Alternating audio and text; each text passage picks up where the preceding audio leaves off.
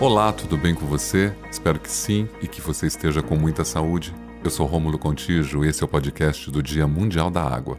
Sejam bem-vindos. Falar sobre o desperdício de água é como chover no molhado. Será que é assim que pensamos? E você? Quando o assunto é desperdício de água, você se interessa? Estamos tão acostumados a ter água a todo momento que o conceito de desperdício se perde rapidamente em nossas mentes. O cérebro nem registra essa possibilidade. Mas será que tem tanta água assim e vai durar para sempre? Não. A resposta é não. Água é um recurso finito e pode acabar. E lembre-se, você até pode estar numa parte do planeta onde a água existe em maior quantidade, mas o planeta não é feito só da sua parte. Tem bilhões de pessoas sem água potável nesse exato momento, então não podemos viver olhando só para a nossa parte. Acompanhe comigo. Cerca de 70% da superfície do nosso planeta é coberto por água. 97,5% da água do planeta é salgada e não pode ser usada para o consumo humano.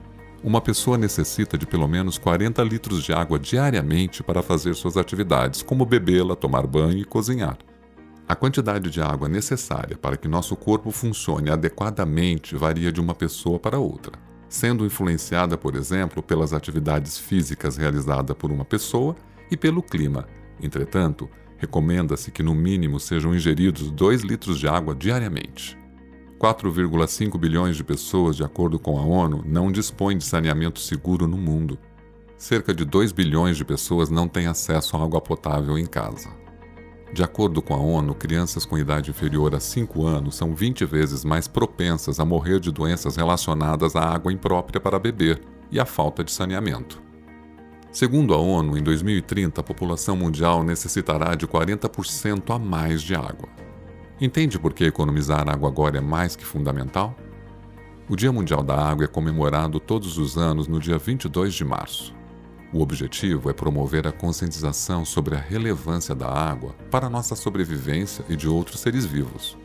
Além disso, a data é um momento para lembrar a importância do uso sustentável desse recurso e a urgente necessidade de conservação dos ambientes aquáticos, evitando poluição e contaminação. Como todos nós sabemos, sem água não existiria vida.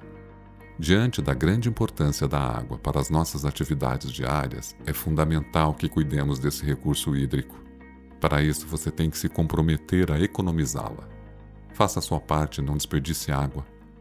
Obrigado por ouvir o nosso podcast especial do Dia Mundial da Água e até o próximo.